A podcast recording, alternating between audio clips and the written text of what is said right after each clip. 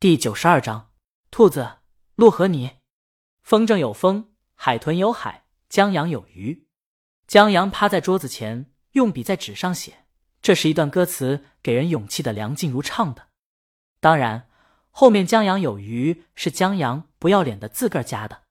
他之所以想起这首歌，是李清明太帅了。他想来几句表达崇拜，不知道怎么就想起了这首崇拜的歌，然后发现。他就记住了“风筝有风，海豚有海”。李清宁在写谱，他们一个在桌子这头，一个在桌子那头。他回过神，见江阳在勾勾画画，椅子滑过去，好奇的瞅一眼，然后打了他一下。谁以为爱就是被爱，挥霍了你的崇拜？这也是歌词。他听过这首歌，刚才江阳心里唱过，以前也听过。啊！江阳醒悟，后面歌词是这样的吗？难怪他想不起来，原来这首歌不是用来表达崇拜的。江阳正想让老婆唱一遍，因为“风筝有风，海豚有海”这两句挺有意思的。不等他开口，他手机响了一下，韩姐来信息了，让他快回公司一趟，说周浩好像失恋了。江阳纳闷，这恋爱还没开始呢，怎么就失恋了？他的好奇心被勾起来，他回头亲李清明一口，起身回公司了。李清明没有目送他，他的目光在江阳写下的那句“江阳有余”上，他把“阳”改为“阳”，江阳有余，正好他有一首歌在填词方面没有灵感，现在有了。他取出笔，笔尖在纸上沙沙作响。江阳悠哉悠哉的回到公司，问韩姐怎么回事。韩姐不知道，回来的时候揉着眼，头也不回的进了办公室，然后一直没出来。花样年华品牌管理人苏梅在公司的时候，韩姐看周总大献殷勤的样，觉得一定另有图谋。现在十有八九是图谋失败了，这么明显的吗？江阳朝周浩办公室走去，推门进去的时候，周浩正在玩游戏，把游戏角色弄到了游戏里很高的地方，眺望着远处斜阳。江阳坐在他对面，不顺利，还哭了。谁哭了？周浩说他是回来的路上。让灰尘迷了眼，现在看东西还恍惚呢。至于不顺利，这倒是真的。他从抽屉里取出一罐可乐，啪的一声打开，舒服的喝了一口。江阳想打人，你故意的吧？买错了，应该买酒的。周浩打了个嗝，说苏梅已经结婚了，孩子都六岁了，不过她老公两年前去世了。苏梅是过来人，见周浩这样，知道他打什么主意。在吃饭的时候就明说了，她还没忘了她老公，孩子也没忘了他爸，她没有开始新一段感情的打算。周浩又喝一口，回想起苏梅跟他说过的话，就像昨天和今天，太阳东升西落，本来是很平常的一天，本应该是很平常的一天，本就是很平常的一天，生与死只隔了平常一天，只要待在不变的今天，他离开的时间就够短。他孩子现在吃饭，还照常给他摆碗筷。他总觉得有一天，他们母子会在街角偶遇。他，他穿着白衬衫，左手胳膊上搭着西服，双手搭在口袋，一脸微笑的站在那儿，等他们回家，像他以前出差那样，为他送上一束花。周浩是个知好歹的人，他把易拉罐捏瘪了，精准的丢到垃圾桶。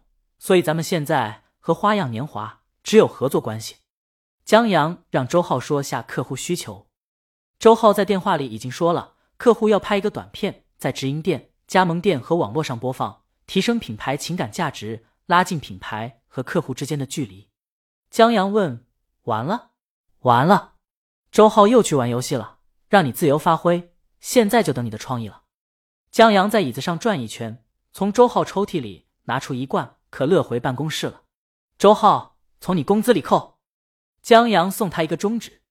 受苏梅的故事启发，江阳有一个想法，这个想法。也是借鉴前人的，源自前世岛国《世界奇妙物语》一档节目中的短片，名叫《时间的女神》。这故事又同《时间旅行者的妻子》剧情相类似。江阳现在试图把这个故事改编为一个适合花店宣传的短片。他永远忘不掉自己小时候在放学的路上曾遇到一个男人，他穿着帅气西装，阳光干净，手里拿着一束从没见过的花。站在路边看着他，明明是第一次见，可他总觉得似曾相识。他慢慢长大，许多幼年的记忆在消失，可他依然还记着那个男人。就在他恍惚不知这男人在梦里出现还是现实中出现时，他在大学校门口再次见到了那个男人。他依旧帅气，左胳膊肘搭着西装，左手拿一束花，跟他记忆中的样子一模一样。他笑着看他，他害羞的避开视线，可他的影子挥之不去。就在他鼓起勇气回头，想要问他是谁时，男人又消失了。他宽慰自己，这么多年过去了。男人不可能依旧年轻，或许就不是同一个人。可为什么两次出现都手拿一束花，朝着他微笑呢？他满腹疑惑。转眼大学毕业，他成为了一名社畜，在社会上摸爬滚打几年。家里曾催婚，可他的样子在他脑海里挥之不去。有一天，他路过一家花店，心血来潮的想要看看那家花店有没有那朵他从来没见过的花。然后花没见到。他见到了那个男人，他这次没有穿西服，穿着白衬衫。这次他鼓起了勇气，然后他们恋爱结婚。他们就像是认识好久的人，一点也不陌生，相处自然，心有灵犀，不需磨合。有一天，他在厨房忙碌，在她不经意间失去了踪影。她去关火，正寻找丈夫时，他出现在他身后，手里拿着那朵他以前见过两次但从来没有买到的花。他把花送给他，女子接过，问他这是什么花。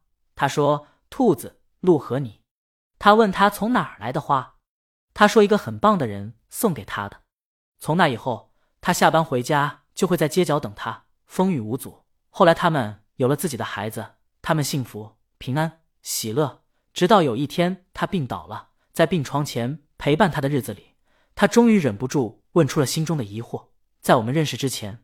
我总觉得两次遇见过你，一次在放学时，一次在大学门口。他手里都拿着那一束花。他说：“无论哪一次，那都是我呀。”放学时，他高兴的蹦蹦跳跳，像个兔子；大学时见到他，他像一只受惊的小鹿。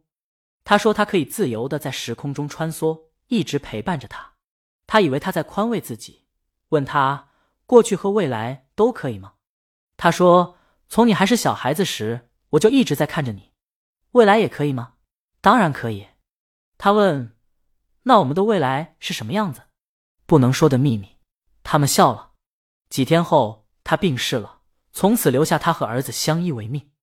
在他刚离开的那段日子里，他疯狂的相信他说过的话：他可以自由的在时空中穿梭，有一天会出现在他身边，看他们母子。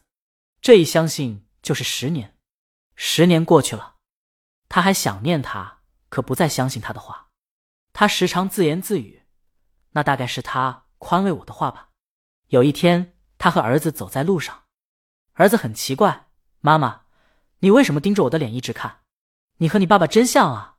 路过花店，儿子要买一束花送给他。就在这时，他在花店看到了那一束花，那一束他从来没买到过，只在他手上见过的，属于他的独一无二的花。他拿起花，问店员：“这是什么花？”店员说：“这花是新培育出来的品种。”他心有灵犀，猛然回头。他站在街角，身上穿着白衬衫，左手搭着西服，一脸微笑的站在那儿看他。